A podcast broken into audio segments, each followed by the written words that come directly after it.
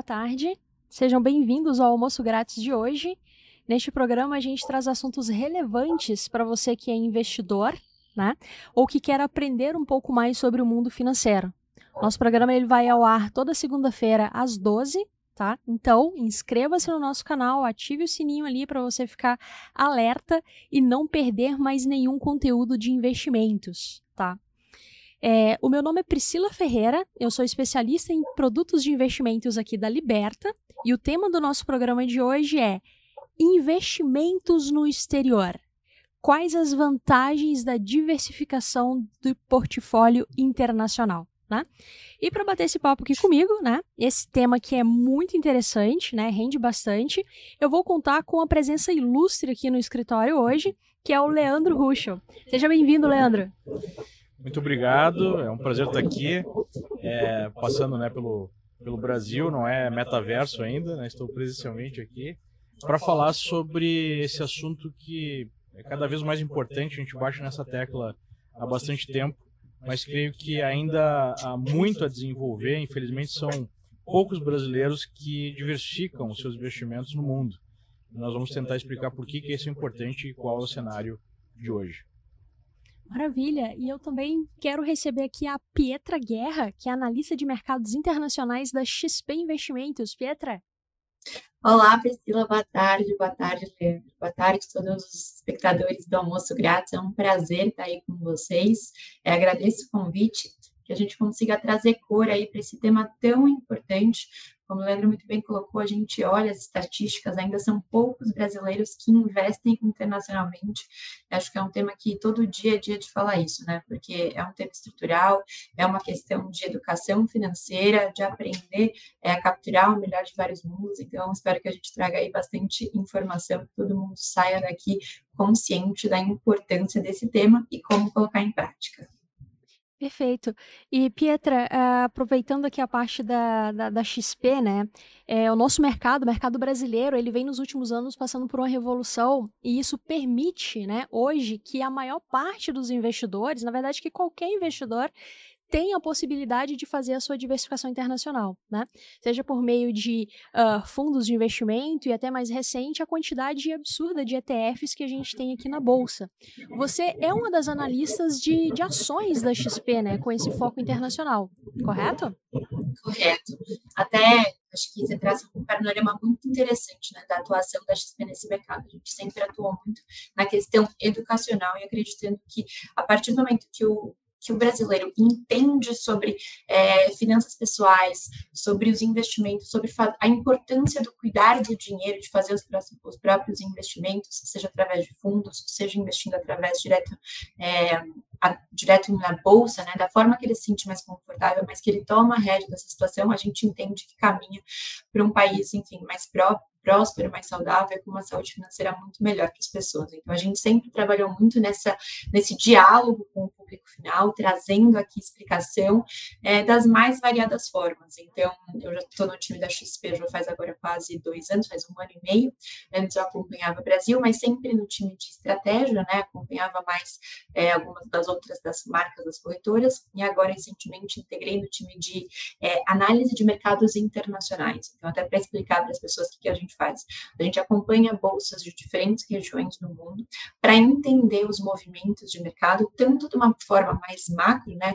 Ah, para onde, que, que país que está com uma, uma tendência melhor, seja países emergentes, países desenvolvidos, Europa, como é que fica nessa situação de guerra? A gente tem essa visão macro global, e daí também desce para o micro das empresas aqui dentro do time, olhando alguns nomes específicos, nomes que a gente sabe que são mais relevantes, que estão em discussão, com tendências aí, principalmente é, estruturais, a gente gosta muito de olhar temas que a gente não consegue acessar na nossa bolsa brasileira, a gente sabe que tem uma gama aí de, de inovações que ainda não, não aparecem de certa forma no Brasil, e aí para explicar, por exemplo, assistir TV, os streamings que a gente assiste, todos eles são lá de fora, então pegar essas temáticas e usar essas empresas para trazer é, recomendação e, claro, atualização, é, essa, essa, esse educacional mesmo para o investidor brasileiro. Perfeito. Uh, eu gostaria agora de ver com o Leandro. Leandro, uh, a gente entendeu que dá para investir, né? Internacionalmente, que tem diversos instrumentos para isso, mas tem aquela pergunta-chave. Uh, eu tenho juros no Brasil de, suponhamos, né? Tem a expectativa aí de chegar até 13. Poxa, por que, que eu vou tirar os meus investimentos do Brasil se eu tenho retornos atrativos aqui? Isso faz sentido? Bom, acho que uma das coisas que a pandemia nos ensinou é que os fatores de risco eles são mapeáveis e não mapeáveis. Nós não sabemos né, o que vai acontecer no futuro. Nós não sabemos quais países, apesar da gente tentar se concentrar naqueles né, que têm perspectivas melhores, como foi falado há pouco, nós não sabemos quais vão performar melhor, quais vão performar pior, quais as moedas né, vão performar melhor. E nós não podemos esquecer que nós vivemos num país que não é pautado pela estabilidade, né? É, toda semana tem alguma crise institucional, alguma crise política. Nós temos é, uma situação de sistêmico abuso né, das contas públicas em termos de déficits sistemáticos. É, enfim, são vários fatores que nos levam a buscar alguma diversificação. Por quê? A partir do momento que você pega parte do seu patrimônio e aloca em ativos que são denominados em outras moedas, né, ligados a outras economias, a outros países, você vai ser menos impactado em algum evento específico negativo de um determinado país. Né? É, em 2013, aproximadamente, eu comecei a avisar os nossos clientes, falar até publicamente na imprensa, você pode recuperar aí na internet né, os arquivos, sobre a importância de diversificar, porque existia uma sinalização muito negativa para o Brasil. E, de fato, o que nós vimos foi uma grande desvalorização do real frente ao dólar, frente a outras moedas, né? a perda de valor de vários ativos brasileiros. Quem efetivamente tinha uma diversificação acabou protegendo um pouco mais a sua carteira. Então, ou bastante né, a sua carteira. Então, nós não sabemos o que vai acontecer. E se tem uma coisa que os especialistas convergem, né, concordam, é que uma diversificação de carteira internacional gera um retorno melhor em relação ao risco que você corre. Né? Então, se você reunir vários especialistas sobre investimentos numa, numa sala que nem essa, eles vão discordar em quase tudo, né? em várias estratégias. Né? Você vai fazer buy hold, vai tentar ativamente alocar da maneira mais correta. Enfim, posso dar aqui N né? É, pontos de discordância, de opiniões divergentes. Mas se tem uma coisa que praticamente todos concordam é você vai diminuir o risco em relação ao retorno é, se você diversificar internacionalmente. E não precisa só ir por esse lado, né? Vamos ir para a prática. É, se tem uma característica da alocação de famílias, né, de entidades que têm mais dinheiro, é que essas famílias, essas entidades têm um percentual maior do seu patrimônio alocado em outros países. Né? Então, essas pessoas não têm mais dinheiro por nada. Né? Elas usualmente adotam uma estratégia mais interessante. Então, são alguns indícios aí, algumas, é, algumas justificativas que eu acho que são muito importantes serem colocadas, são muito tem muito peso, né? Para convencer você a ir a ter algum nível de justificação internacional.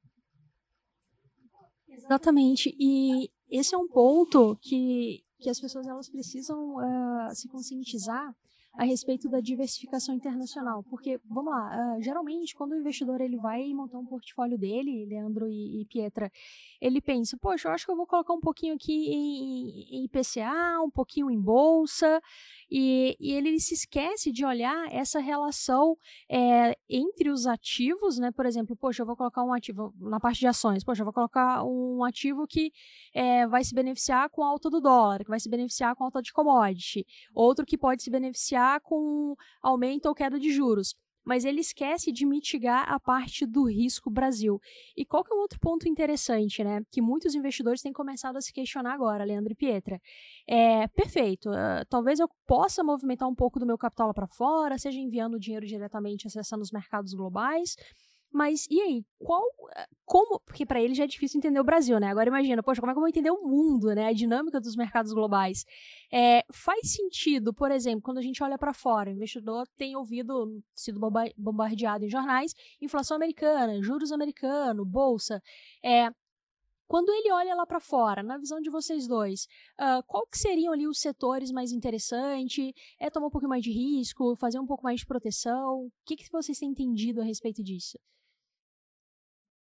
Até complementar, eu já adicionar aqui como ponto da, da diversificação que o Leandro colocou, até na hora de olhar essa dinâmica lá fora, que é de fato assustadora, é diferente da nossa, então pode às vezes afastar é, muitas vezes o investidor, mas é importante quando ele olhar para isso, ele também ter a percepção do tamanho do mercado brasileiro. Então, isso corrobora com o ponto da diversificação. Hoje, o mercado de ações no Brasil representa menos de 1% do mercado de ações é, do, do mundo. E se a gente olhar o tamanho da nossa bolsa, ela é só a Apple nos Estados Unidos vale praticamente três vezes o valor de mercado da nossa bolsa. Ou seja, o Brasil ele ainda é muito pequeno nessa dinâmica global. E quando, quando eu falei que a gente gosta muito de olhar temas é, diferentes lá para fora, eu acho que isso é muito importante quando o, investidor está montando o seu portfólio. Então, ele pensar na diversificação, e como o Leandro já colocou, assim, a gente olha que assim, a gente faz o acompanhamento das bolsas, né? A gente olhou uma janela de 2007 a 2000 agora e 21, e a gente vê que às vezes o Brasil está com a maior, a melhor performance, às vezes com uma pior bolsa, não dá para você ficar refém dessa oscilação se a gente olhar uma carteira diversificada, ela tende a ser muito mais resiliente, ou seja, ela tende a ter, assim, é uma estabilidade em retornos muito mais positivas do que ficar nesse sobe e desce de melhor ou pior bolsa, que você fica refém se você tiver é, exposto só a um mercado, e principalmente se a gente falar de Brasil, que não é conhecido pela estabilidade, como foi colocado. E aí, quando a gente pensa em diversificação, a gente tem que pensar na diversificação é, dentro de setores, dentro de moedas e dentro de regiões. Então, pensando aqui que a nossa bolsa, né, a composição das bolsas Brasil e Estados Unidos, por exemplo, ela já é muito diferente. Então, o Ibovespa, que é o principal índice aqui da nossa, da nossa bolsa, né, é composto na sua maior parte por commodities e bancos. Então, na casa de entre 35% e 40% de commodities e mais aproximadamente 30% de bancos. Se você já tem uma exposição grande em bolsa brasileira, eventualmente mais carregado nesses setores que são mais representativos na nossa bolsa, talvez faça sentido você olhar lá para fora e pensar setores complementares que eventualmente você não tem exposição aqui no Brasil. Como eu comentei, tem algumas temáticas importantes que a gente vê que são temáticas que ganham força no, movimento mesmo de, de mundo. Então, seja do streaming, sejam dos games, seja de veículos elétricos, toda essa parte que envolve mais tecnologia, a gente tem uma, uma representatividade muito baixa na nossa bolsa.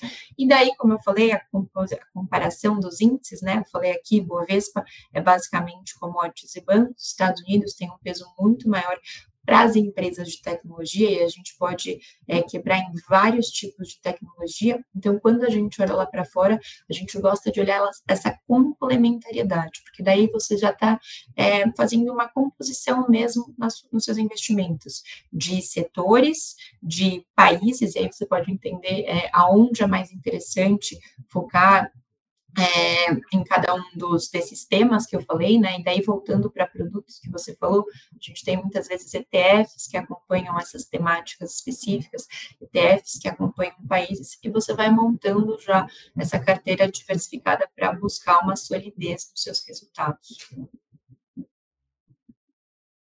Vejo assim tem dois mundos, né? Deixa eu ver se eu fico mais perto aqui, melhora um pouco o áudio. É, nós temos basicamente o mundo do alocador que vai buscar mais assim uma diversificação passiva e é importante você pegar seis, sete classes diferentes de ativos nos Estados Unidos, por exemplo, que é o grande hub, né, para investir no mundo, na minha opinião. E você pode ir alocando aos poucos nessas sete classes de maneira bem diversificada. Isso é uma maneira assim passiva de você diversificar é, eu achei bem interessante essa ideia, né, de tentar compor em relação a, a uma exposição que você não tem no Brasil. E aí vai ficar interessante você buscar esses ativos ligados à tecnologia. É, esse seria, seria um ponto, né, uma forma de você atuar de maneira mais passiva. Agora, tem uma forma um pouco mais ativa que eu acho que é, nós estamos vivendo um momento ideal para você buscar. Porque o que a gente está vendo hoje no mercado americano é uma correção. E tem ativos que já corrigiram bastante, que estão chegando a valuations assim mais uh, atrativos, né? Até mesmo no setor de tecnologia. Tem outros que ainda estão relativamente caros, então os índices eles não estão refletindo exatamente o comportamento da bolsa, isso gera certas distorções e distorções geram oportunidades, né? Então, eu vejo que você tem que ser bem específico, assim, para buscar em bolsa, por exemplo, escolher aqueles papéis que talvez já estejam num valuation mais interessante. É, os papéis grandões, como a Apple, Microsoft, Google, agora estou começando a fazer uma correção que esses papéis menores já estão fazendo há algum tempo, e eu acho que vai ter até um prazo a mais de correção. E outra coisa que está ficando muito interessante no mercado americano são os bonds, né? A gente está vendo até mesmo treasuries que há pouco tempo atrás pagavam 0,4, 0,5, né? Os treasuries de 5 anos, de 10 anos, pagando quase 3%. Então já está começando a ficar interessante, porque é difícil acreditar nesse ambiente de juros mais altos, de inflação pressionando por muito tempo, né? E é exatamente nesses é, cenários onde todo mundo acredita que ah, agora vai ter inflação para sempre, os juros vão subir para sempre, é que surgem essas oportunidades. Então, eu creio que no momento que a gente está atravessando, eu acho que ainda não acabou esse processo, ainda vai ter mais um tanto né, de áudio de juro, vai ter mais um tanto de correção em bolsa, mas está se desenhando aí uma janela de oportunidade para o alocador, especialmente para aquele que tem ativos em reais, já que o real foi uma, uma das moedas que mais se valorizou no mundo, né, frente aí a outras moedas. O dólar está se valorizando frente a outras moedas como o euro. É, é só no Brasil que está vendo uma desvalorização do dólar frente ao real, né? Claro, também está muito puxada a moeda americana frente ao real por conta de uma série de outros fatores. Mas o fato é, no ambiente que você tem o real se valorizando, em ano eleitoral, né, que já a gente já fica com um pouco atrás da orelha, é, e que a gente tem ativos americanos corrigindo depois de uma longa alta, começa a ficar cada vez mais atrativo fazer esse movimento. Perfeito. E tem uma dúvida aqui que eu acho que vai de encontro com o que uh, estávamos falando, né? Foi direcionada a Pietra, mas o Leandro que mora lá fora, investe lá fora, também pode ajudar bastante aqui nessa questão prática. É, é foi, a, foi aqui, na verdade, Bento Santana. Qual a diferença de investir em IVVB 11 e em ações diretamente nos Estados Unidos? Questão de volatilidade de ativo, quais são as diferenças ali? Bom, é, quando você investe num ativo que está negociado na Bolsa Brasileira, você usualmente já está alocando esse ativo em reais diretamente e com todas as regras, todas as salvaguardas da jurisdição brasileira. Né? Então, quando você compra, por exemplo, o VVB11, você está comprando um ETF que tem né, S&P 500 é, na composição básica do, do índice, é a, o reflexo do S&P 500, mas em reais. Então, é, quais vantagens e desvantagens? Bom, a grande vantagem é a facilidade. Então, você abre ali o seu home broker, faz um, uma ordem de compra e aloca, né? Qual é a desvantagem? Você não está efetivamente diversificando em jurisdição. O que eu quero dizer com isso? É, digamos que aconteça algo mais negativo no Brasil, né? Algum descolamento assim é, institucional. É, vou dar um exemplo para vocês. Recentemente na Argentina foi proibido o envio de recursos para o exterior. Quem tem grana fora do país tem, quem não tem vai ser muito difícil enviar, e você fica à mercê do governo, das leis, enfim, de uma degradação institucional do país. Então a, a verdadeira né, diversificação acontece quando você faz essa diversificação de jurisdição. Mas é óbvio né, que a gente está falando aqui de um worst case cenário. Tipo, é, se a gente chegar nesse ponto, aí nós vamos ver uma maior diferença. Mas eu acredito que é importante ter essa diversificação de jurisdição também. Seria mais um layer de proteção no seu patrimônio. É, e eu falo disso, né, morando já em Miami há muito tempo, porque eu vejo o exemplo dos meus amigos venezuelanos lá.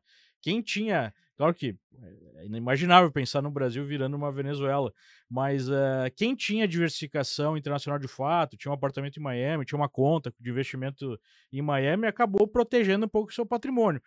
Quem não tinha isso acabou vendo seu patrimônio evaporar, né? É, então, a diversificação de fato, na minha opinião, ela deve ser também de jurisdição. Perfeito. E tu, Pietra, qual que é a tua, tua visão sobre isso?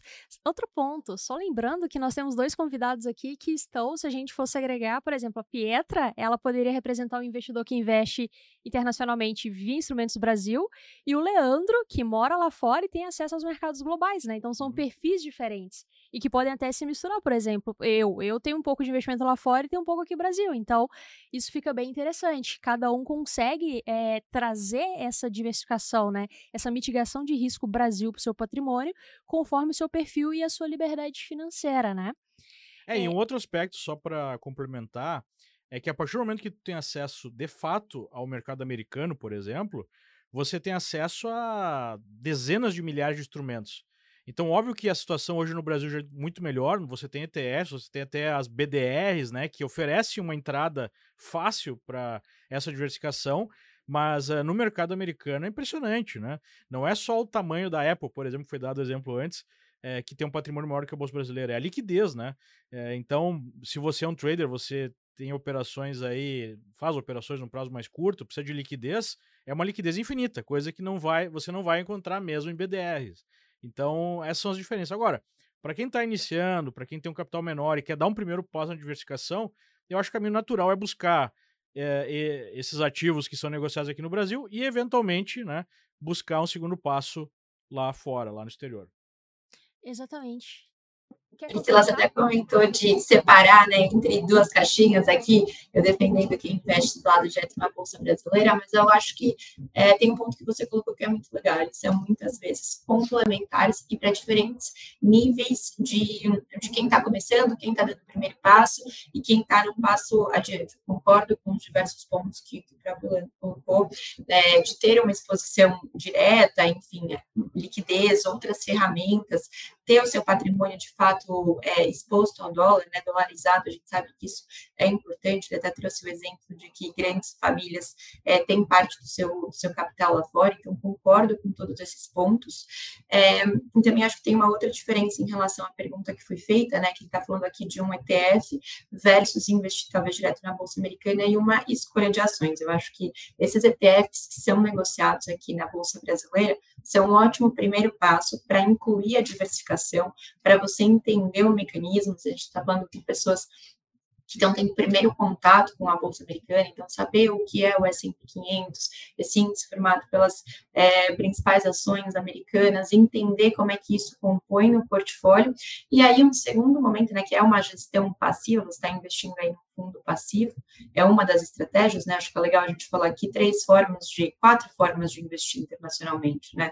De ter, inter, internacionalizar o seu portfólio. Então, através desses ETFs mesmo que a gente colocou, que são é, investindo em índices, uma gestão passiva, incluir seja a bolsa americana ou às vezes algum tem bolsa, do, tem ETFs que acompanham o mercado chinês, a gente está falando muito dos Estados Unidos, porque é o principal mercado aqui quando a gente olha para ações, mas incluir índices que acompanham a bolsa chinesa na sua, na sua enfim, na sua diversificação, fazer essa, essa estratégia que é mais macro mesmo. Aí você também pode procurar é, ETFs que acompanham uma temática específica, então tem das grandes empresas, tem das é, empresas de, de, tecnologia, você pode incluir esses índices, que já traz um, uma forma de diversificar.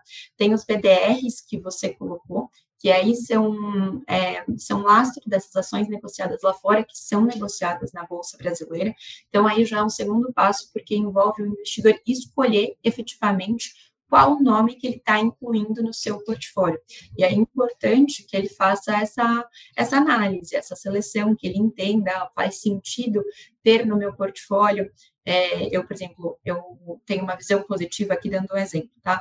Para Apple, é, isso aqui não está com tem uma recomendação, depois a gente pode até comentar alguns nomes que a gente tem preferência, mas ó, eu tenho uma carteira carregada já em bancos e empresas de commodity, como a gente falou, eu quero incluir alguns nomes de tecnologia, então comprar ação de te, comprar BDR aqui no caso, né, que a gente está falando, que é um papel, um lastro de, da Tesla negociada na Bolsa Brasileira, que daí ele pode é, acessar através de qualquer corretora que tenha acesso a B3, tem essa simplificação na hora de investir, na questão de documentação é de fato mais fácil, e daí ele já compõe nomes específicos para a sua carteira, uma terceira estratégia, como a gente comentou, que é investir direto lá fora, daí ele pode entender qual é, é, como que ele acessa esse mercado com maior facilidade, escolhendo efetivamente nomes, no mesmo processo de análise, escolher quais ações de fato ele quer investir, é, ele quer investir, acrescentar no seu portfólio e fazer essa alocação direto em bolsa americana ou ainda através de fundos, que sejam fundos internacionais, que tenham investimentos lá fora, e daí muito mais parecido, às vezes, eventualmente, dependendo do fundo, com, com um ETF, né, uma visão mais macro, mas aí incluindo uma gestão ativa e não passiva, ou seja, um gestor que escolhe a composição do fundo, pode ser países emergentes, enfim, é, de stock picking mesmo, pode ter dólar ou não, e aí redeado ou não, né? Ou seja, com exposição cambial ou não.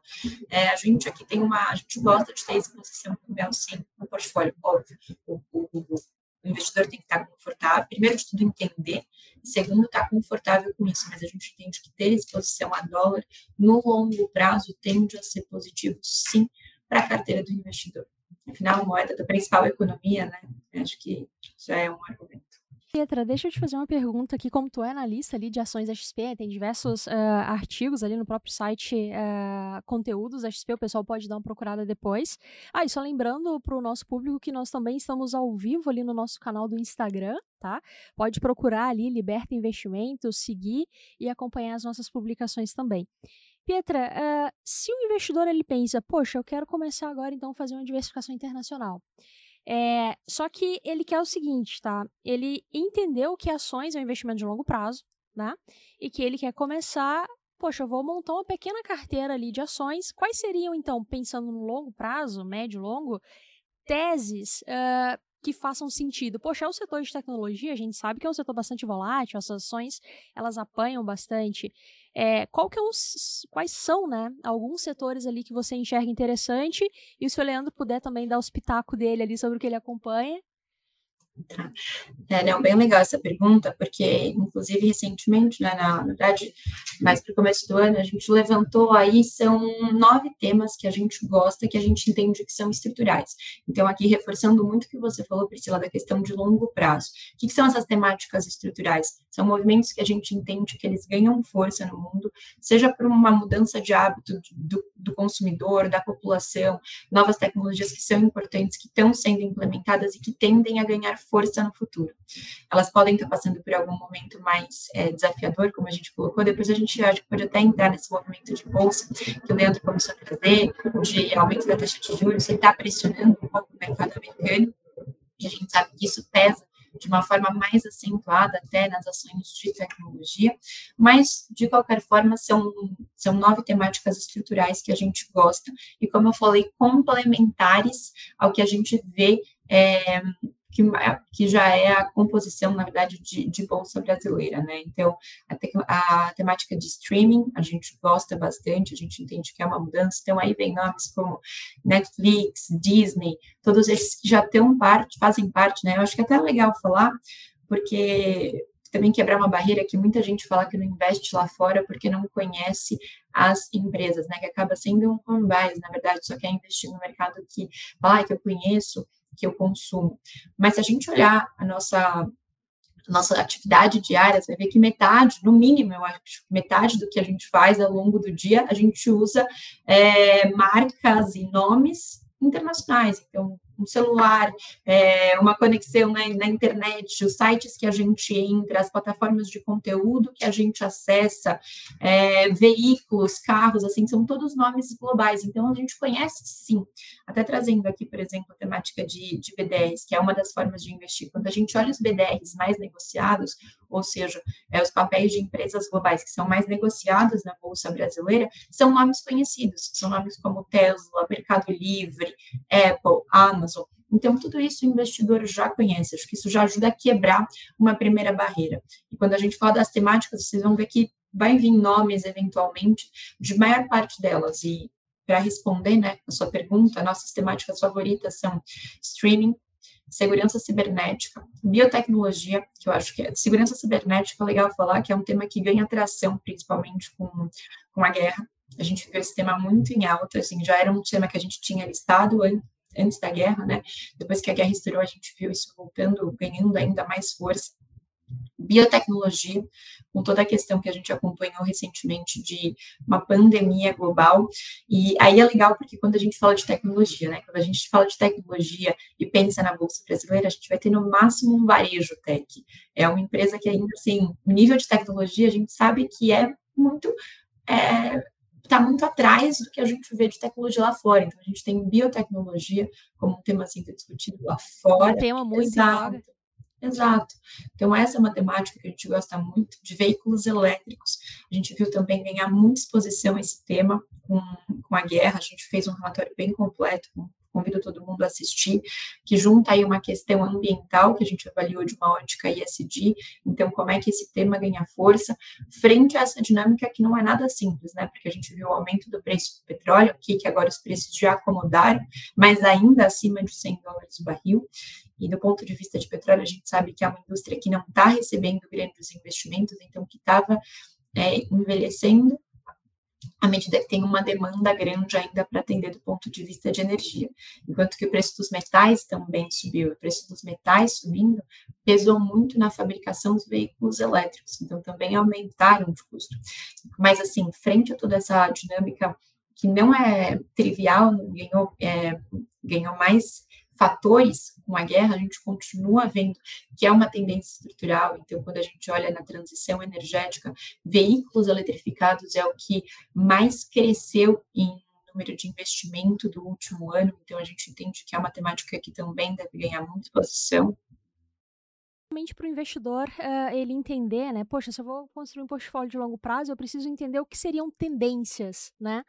É, poxa, daqui a 10 anos, o que, que o mercado vai consumir? Então aí a gente começa a pensar em questão, poxa, o fluxo de caixa dessa empresa, como ele consegue se beneficiar das tendências no futuro, né?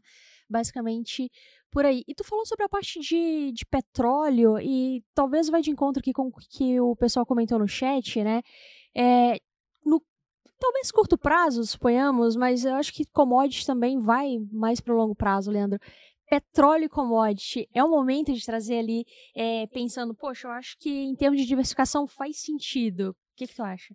Bom, é, até pela nossa história, né, a nossa forma de atuar no mercado, eu tenho uma visão assim mais pragmática em relação a fluxo, em relação à tendência.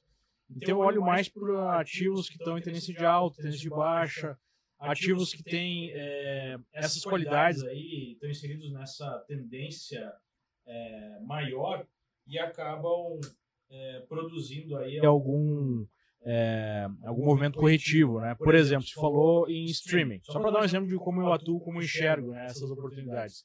E a gente tem o papel que é o grande líder do setor, que é a Netflix, apresentando uma mega correção. Estava em 700 dólares e agora o papel está trabalhando aí nos 190 dólares, né? Esse é o tipo de papel que, do meu ponto de vista, pode ser interessante ter na minha carteira ou até fazer trades, né? Aproveitando essa, essa, essa recuperação quando ela acontecer. Mas quando é que eu vejo o momento?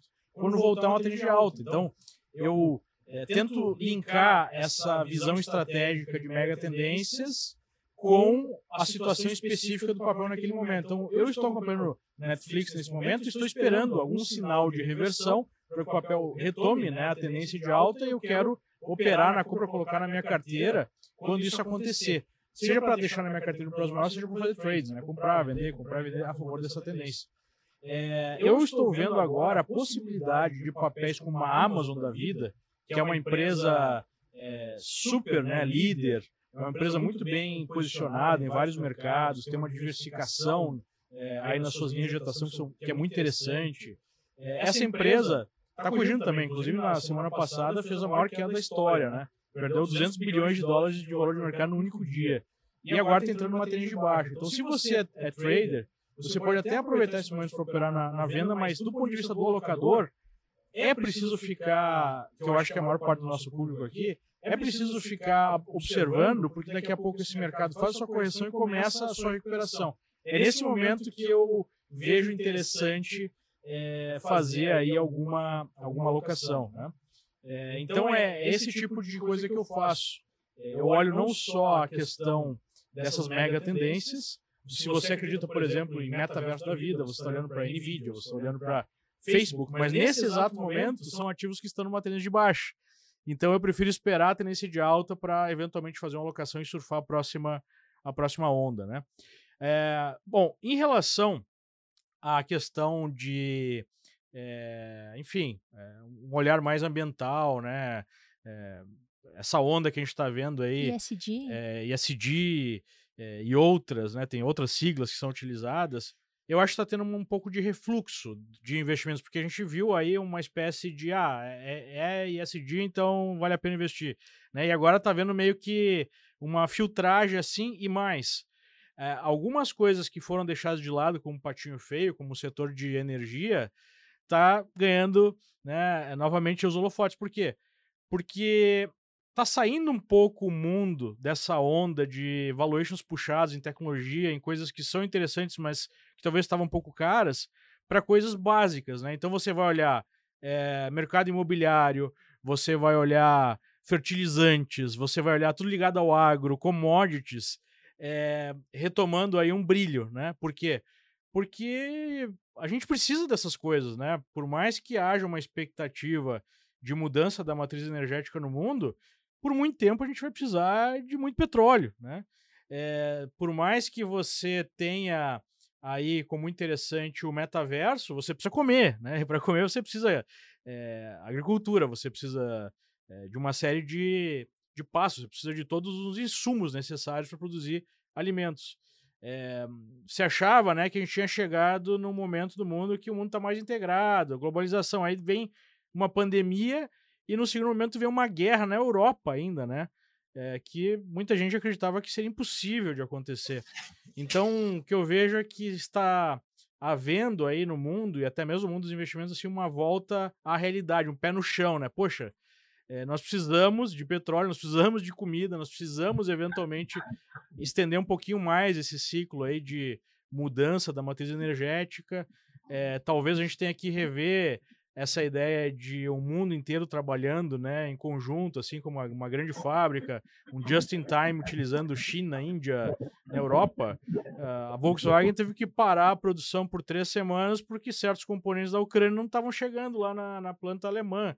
Então, é, o mundo ficou um pouco mais é, complexo por um lado, mas um pouco mais básico no sentido que, poxa, eu tenho que colocar aqui uma parte dos meus investimentos, pelo menos, em, em coisas que são reserva de valor, né? Imóveis, commodities, é, porque são necessários e vão continuar sendo necessários. Então, acho que a gente tem que acompanhar, especialmente nesse momento de alta inflação, né? É, tem que acompanhar um pouco essa ideia de que não é só aquela tendência bonitinha do momento ESG que vai gerar aí retorno. Na verdade, eu acho que esse trade ficou um pouco é, é, overreached, né? Foi, foi um pouco longe demais e agora a gente está vendo um certo refluxo. Acho que a gente tem que estar tá, tá atento a isso. É, seria talvez, é, por exemplo, a parte que tu mencionou, né, do ah, energia, petróleo, commodities.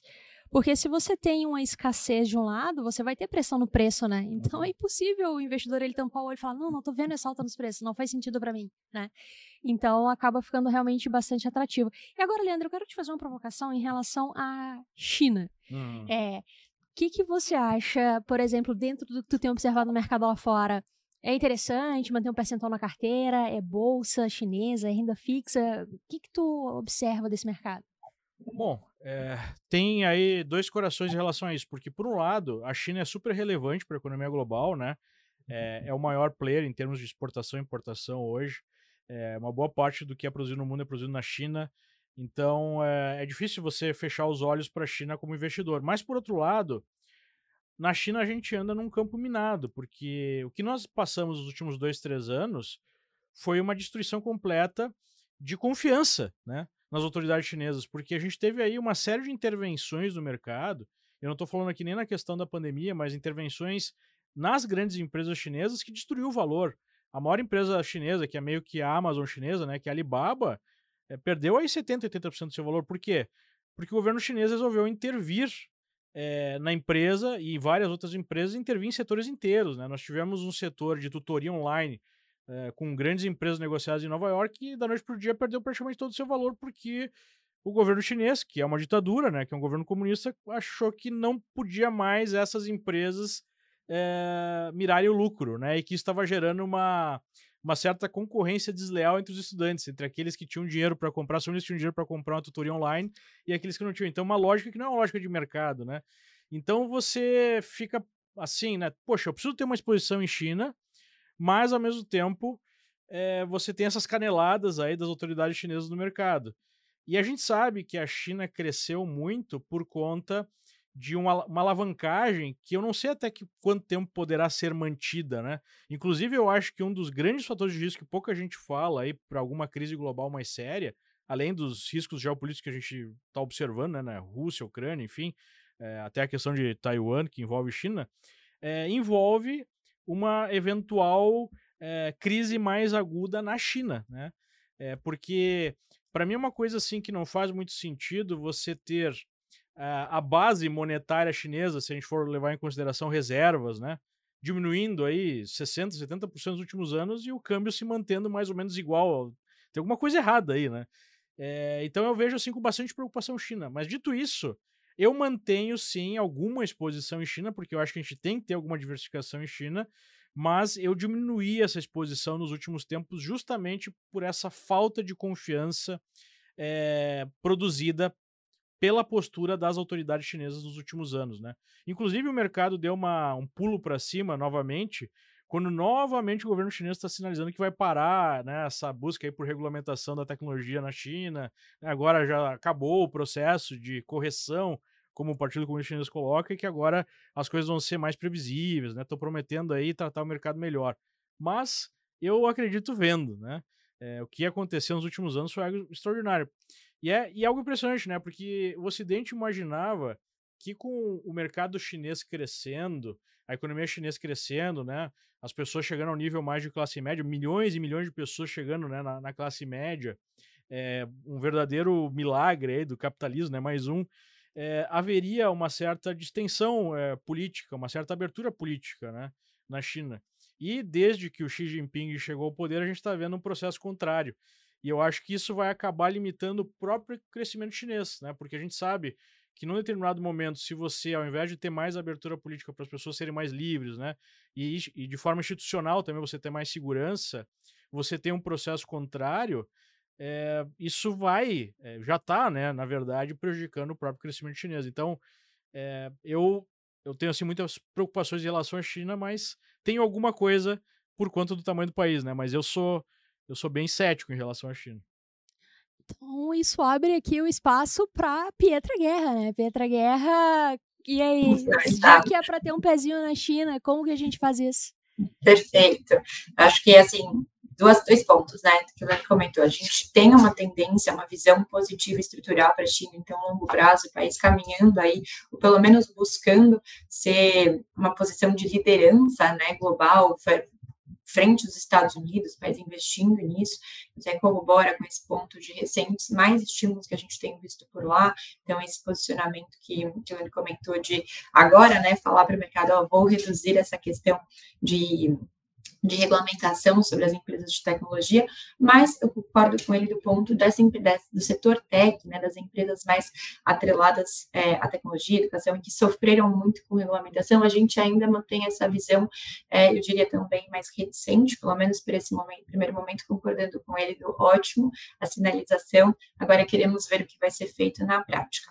Mas, lembrando que China é um mercado extenso, então, para investir na China, a gente tem sim é, uma posição mais confortável e uma visão positiva sobre o mercado doméstico chinês. Esse mercado a gente até escreveu recentemente, né, também no, no site de conteúdo da XP. Convido todo mundo a analisar, a olhar né, o, o, material e entender, porque tem uma, tem uma diferença até pela formação histórica do país é, nas bolsas de lá, e tem uma bolsa doméstica, né, que reflete aí o índice, que reflete o CSI 300. Então, o que é muito mais atrelado é a própria economia doméstica da China. Há empresas que aí a gente, quando a gente olha as principais empresas que compõem esse índice, são nomes que muitas vezes a gente não conhece. É diferente de falar de uma, de uma Alibaba da vida, enfim, que tem uma atuação até mais internacional e a gente já está muito mais acostumado aqui. Então, para esse setor doméstico de China, a gente tem uma visão positiva, até por conta desses estímulos que estão sendo é, colocados, né, que estão sendo aí é, propostos nesse momento, numa contramão do movimento que a gente tem visto de bancos centrais do mundo. Então, todos os bancos é, uma, uma posição muito mais contracionista, enquanto na China a gente vê aí uma proposta de uma posição mais estimulativa. Óbvio que lá a gente tem um fator de risco adicional também agora, que é a política de Covid zero, então isso traz preocupação, a gente entende que isso pode, de alguma forma, até impactar os planos de crescimento de 5,5%, né, entre 5 e 5,5% do PIB esse ano, que era o plano de crescimento, a gente entende que pode talvez não chegar nesse nível, muito por conta da, das restrições de produção, então lockdowns que a gente tem visto, tem visto pelo pelo país, frente ao aumento do número de casos de Covid, mas, de qualquer forma, a gente ainda tem uma visão positiva para a questão, é, principalmente doméstica da China. No longo prazo, a gente entende que o país deve aí continuar é, trabalhando para construir como principal, é, buscar, né? Acho que se vai ou não ter uma mudança nessa ordem global ainda não é claro. A gente tem até um, teve até um, um, um vídeo recente que era o Changing World Order, que é muito legal, que fala sobre essa mudança. Acho que ainda não é claro é, aonde a China vai chegar no, até o final dessa década, mas que ela está trabalhando para isso, a gente vê sim. A gente mantém essa visão positiva e o call de investimento agora é o mercado doméstico, então é, tem aí o, esse índice, né, o CSI, sim. que reflete muito mais esse mercado. E sobre esse índice, basicamente seria, talvez a gente possa inferir que seriam empresas, né, setores que crescem conforme o PIB da China anda, é isso? Eles a são gente... muito mais atrelados ao mercado doméstico do que ao mercado internacional. Então, se a gente olhar sim. pela própria composição, é sim, é, são empresas locais que atendem, enfim, o um mercado onshore que a gente fala, né? Isso. Então, ele está mais relacionado, sim, e menos, é, ele ele está menos é, atrelado às restrições que a gente fala que a gente colocou aqui dessa sim dessa questão de intervenção política. Sim, e, e China relacionando com o mundo, né? É, inclusive, alguns fundos uh, na XP Investimentos, aqui na plataforma, o investidor ele pode acessar, que eles têm essa tese de diversificação uh, internacional. Tem alguns que investidor você pode acessar que ele investe diretamente né, no mercado chinês, seja via ações, também uh, renda fixa e outros setores, como por exemplo o setor agrícola, commodities ali.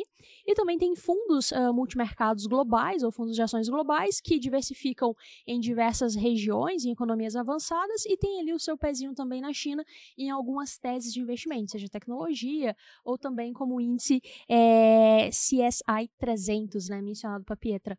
Leandro? É. Só complementando, acho que isso é legal de falar, assim, é, quando você vai fazer um investimento em China, seja via fundo, seja via ETF, é entender o que está sendo investido, né? China é um país grande, tem suas diferenças, e entender qual que está sendo aí o foco do investimento, da alocação. É, tanto é que esses índices mais ligados a consumo interno, empresas chinesas, que até pouco tempo atrás até nem estavam acessíveis a investidores externos, né?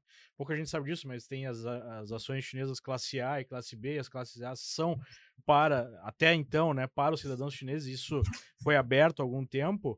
É, esses índices focados para o mercado doméstico, ou essas empresas mais concentradas no mercado doméstico, estão com uma performance muito melhor do que as empresas internacionais da China, né? É, porque existia até a possibilidade, há pouco tempo atrás, era quase uma certeza que essas maiores empresas chinesas iriam sair dos índices internacionais, o que gerou uma onda de vendas, né? Do próprio Alibaba e outras. É, então, eh, eu concordo né, que em relação a, a essas, esses dois mundos, as empresas voltadas mais para o mercado doméstico chinês é, parecem mais interessantes, né? Mas eu ainda tenho um receio muito grande, não sei qual é, é a visão que vocês têm, Pedro, em relação a, a essa possibilidade de ter alguma coisa mais séria na China do que simplesmente alguma correção de mercado, por quando essa estrutura chinesa assim menos é, menos fácil até mesmo de avaliar, né? A gente sabe que na China tem é, algo chamado shadow banking, que é uma forma das empresas, famílias adquirirem crédito que a gente não sabe exatamente qual o tamanho, qual o nível de alavancagem, é, a gente sabe que há um mercado imobiliário que sempre foi a base da economia, do crescimento da economia chinesa, que está em desaceleração clara, que está passando por vários problemas e as próprias autoridades estão intervindo e tentando limpar, né, é, aí os balanços das grandes empresas, é, consolidar o setor. Como é que vocês enxergam a situação da China saindo só dessa visão interna e externa, mas a situação econômica mesmo e a possibilidade de alguma, alguma crise maior? É, até mesmo né, fazendo uma, uma, é, uma política monetária inversa ao que o resto do mundo está fazendo. Isso é sustentável? Isso é possível? Isso não pode gerar algum problema? Olha, é, acho que tem alguns fatores de risco, sim, para a gente pensar no cenário, como esse que você colocou. Então, a gente ainda tem algumas, é, alguns pontos de atenção que a gente segue acompanhando, mas no macro e no relativo, a gente tem essa visão mais positiva, sim, para o setor doméstico. Então, eu acho que tem essa questão da confiança na China, que você também já tinha trazido. Então, de, sobre determinados pontos, como teve essa questão agora é, da colocação de que não vai ter mais essa essa restrição, essa retaliação sobre o setor de tecnologia. É, falou, ótima sinalização, mas queremos ver o que vai ser feito para criar, para ter uma posição mais favorável nesse setor, até porque a gente sabe que essas ações estão num valor muito descontado, elas estão atraentes, mas a gente tem um nível atrativo, né? Mas a gente ainda prefere ter confirmações mais claras para esse tipo de investimento. Agora, frente o que está sendo feito, essa posição, essa, essa política mais expansionista que a gente colocou, a gente entende que está sendo feito um movimento para a China, até então, nessa medida, de alguma forma, é, respaldado com riscos, a questão até do que você trouxe, que foi muito evidente ano passado, do setor imobiliário, então tem alguns riscos, sim, mas a gente tem confiança no que tem sido feito agora para um investimento no mercado doméstico é, em níveis consideráveis, principalmente visando aí essa questão de longo prazo. No estrutural, no longo prazo, que eu falei, acho que ainda não é claro é, a, exatamente em qual patamar que a China vai chegar, se vai ser capaz de ter aí uma inversão da principal potência global, mas a gente vê uma construção é, de um país que está crescendo sim para buscar isso, então deve trazer algum crescimento resiliente nos próximos anos. Muito bem. Uhum. É, tem uma pergunta aqui do pessoal, vamos passar aqui para o chat, já, já encaminhando para o encerramento, é, que eu acho que hoje em dia não dá para a gente, já há bastante tempo, né? Não dá para falar em diversificação sem mencionar os criptoativos. É, e a gente teve uma participação aqui acima, deixa eu perdi aqui no chat onde é. Ah, achei aqui, foi o Diego. Ele, Bitcoin mitiga o risco Brasil, como é que faz sentido criptoativos na carteira? A gente aloca, como é que tá a posição da XP, uh, eh, das análises internacionais de vocês, Pietra e, e Leandro? Bem, a opinião do Leandro eu já sei, né? Mas só para ressaltar aqui também.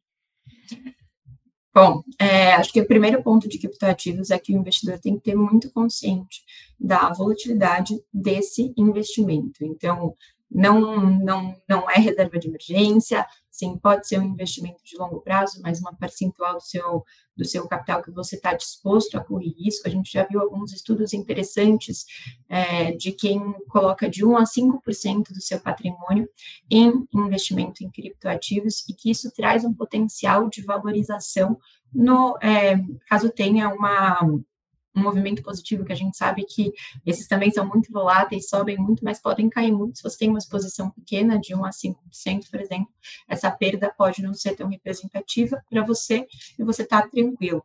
Então, a gente entende que sim, é uma das teses, inclusive, que a gente elencou em diversificação, e daí você pode investir direto em criptoativos, procurar empresas que têm exposição a criptoativos, enfim, entender a melhor forma do seu portfólio, mas a gente tem uma visão é, que fa pode fazer sentido na diversificação, sim, do investidor, desde que ele esteja confortável com o risco, porque ainda é muito, ainda é muito enfim, ainda tem muitos estudos para serem feitos, que a gente vê do movimento né, do, do Bitcoin, inclusive trazendo um ponto que a gente comentou, que é esse movimento que a gente viu da alta das taxas de juros nos Estados Unidos recentemente, então a gente viu o título de 10 anos subindo consideravelmente, chegando aí próximo na casa de 3%, isso pesa, esse aumento dos juros, né, da expectativa de juros mais alta, pesa principalmente nas ações de tecnologia. Por quê? Porque quando a gente olha essas ações, elas têm o valor delas muito colocados no longo prazo. E aí, então, nesse longo prazo, em que esse custo do dinheiro vai estar mais alto, elas acabam sofrendo mais, elas vão precisar mais de capital lá na frente. Isso, assim, de uma forma bem simplista de implicar, elas são alguns dos setores que mais sofrem. Quando a gente olha é, a oposição, a performance mesmo do, do Bitcoin, dos criptoativos, a gente vê elas numa correlação parecida com essas ações de tecnologia. Então, também sofrendo nesses momentos de taxa de juros mais alta, que é esse cenário que a gente está enfrentando aqui nesse, nesse momento atual de bolsa, né? Vários fatores de risco, então, uma inflação, um momento de inflação muito alta, que é o que o Leandro colocou, essa inflação deve ficar para sempre? Não. Isso traz uma correção interessante para a Bolsa? Sim. Quando a gente olha a Nasdaq, teve é, um dos piores meses dos últimos anos, foi agora abril. Mais de quase 50% das ações de Nasdaq já caíram na casa de 50%. Ou seja, está tendo esse momento de correção essa inflação, ela deve se perpetuar para sempre? Não, mas ela deve permanecer aí por um tempo mais longo pela guerra que a gente está vendo, isso impacta a inflação, combinado também com, com política de Covid zero na China, então são questões que acabam impactando o gargalo na cadeia de produção, e isso reflete numa inflação mais alta. Então, esse cenário de inflação mais alta, que não deve se, não necessariamente vai se perpetuar, mas talvez permanecer por um tempo mais longo do que só esse começo de ano, até esses outros fatores se normalizarem, isso também pesa negativamente, né? A gente, olhando a correlação, a gente vê que isso acaba impactando negativamente a questão de, de criptoativos. Então, muito na questão de olhar o timing que o Leandro falou, Sim. de alocação, é ter isso em mente. Então, pode fazer sentido, não tá, a gente está num momento aí que a gente vê elas, assim, numa performance não tão atrativa, tendo uma visão de longo prazo, pode compor o portfólio, mas um percentual pequeno. Essa é a nossa visão, basicamente, estrutural para o tema. Tu, Leandro? Bom, acho que são dois mundos também. É, as criptomoedas são ótimos instrumentos de trading para quem opera, para quem sabe como fazer. E para quem é alocador, eu creio que vale a pena ter um percentual menor da carteira em cripto, né? Surgiram alguns fundos bem interessantes que já fazem essa diversificação e já facilitam o acesso para quem não está disposto né, a entender toda a lógica de ter uma carteira digital, né? De, enfim, poder ter ativos nessa carteira. É, então, acho que é um, é um ativo que vai ganhando espaço e que precisa estar na carteira, só que, obviamente, né, por conta de toda a volatilidade, por conta das incertezas que estão ligadas a, a esse tipo de, de ativo, é, é algo que precisa ser um pedaço menor da sua carteira. Maravilha! Então, pessoal, uh, caminhando aqui para o encerramento, antes de eu dar a palavra final para vocês, só sintetizar para o público, né?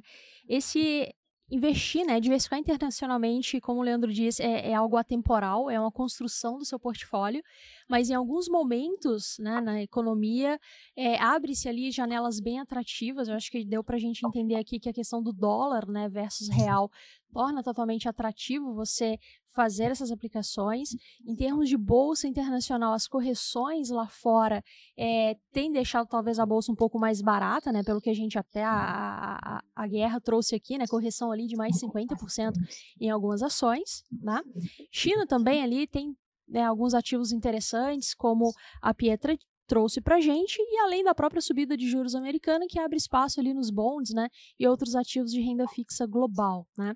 É, se você quiser entender um pouco mais sobre isso, investir nesses ativos, você pode comentar ali no chat, pode clicar no link para falar com o um assessor da Liberta Investimentos, né, nós somos um escritório credenciado à XP, nosso maior objetivo aqui é te ajudar a transformar os seus investimentos em liberdade, tá? Então sinta-se ali totalmente à vontade para conversar conosco, a gente vai te ajudar sim a buscar bons ativos internacionais para ti, né? E vou começar então com a nossa convidada aqui, é Pietra. Quer dar um recado final ali pro pessoal?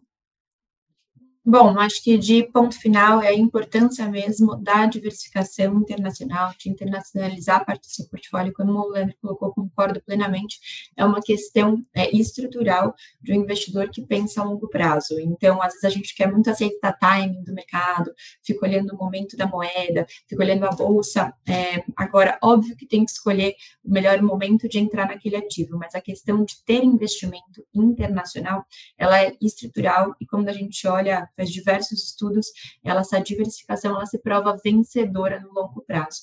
Então, que o investidor tenha isso em mente, fique atento aos momentos de mercado, fale sempre com o seu assessor, procure os conteúdos também na página da, da XP Investimentos para entender o que faz sentido naquele momento, para ir compondo uma carteira é, diversificada no longo prazo, né? Não precisa colocar no mesmo momento entrar em China, Estados Unidos, mas entendendo o que faz sentido naquele momento e fazendo essa composição de portfólio diversificada, que é a estratégia vencedora para o longo prazo. Perfeito. Obrigada, Pietra. Leandro. Eu que agradeço. Hum.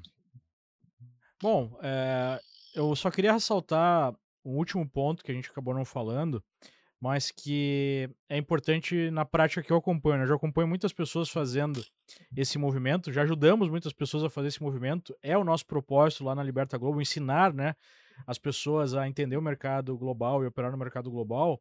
A gente percebe que muita gente fica tentando operar o câmbio, né? Então, ah, eu quero investir, mas poxa, agora o dólar tá 4,80, mas eu acho que vai para 4. E depois quando tiver 4, eu acho que vai para 3.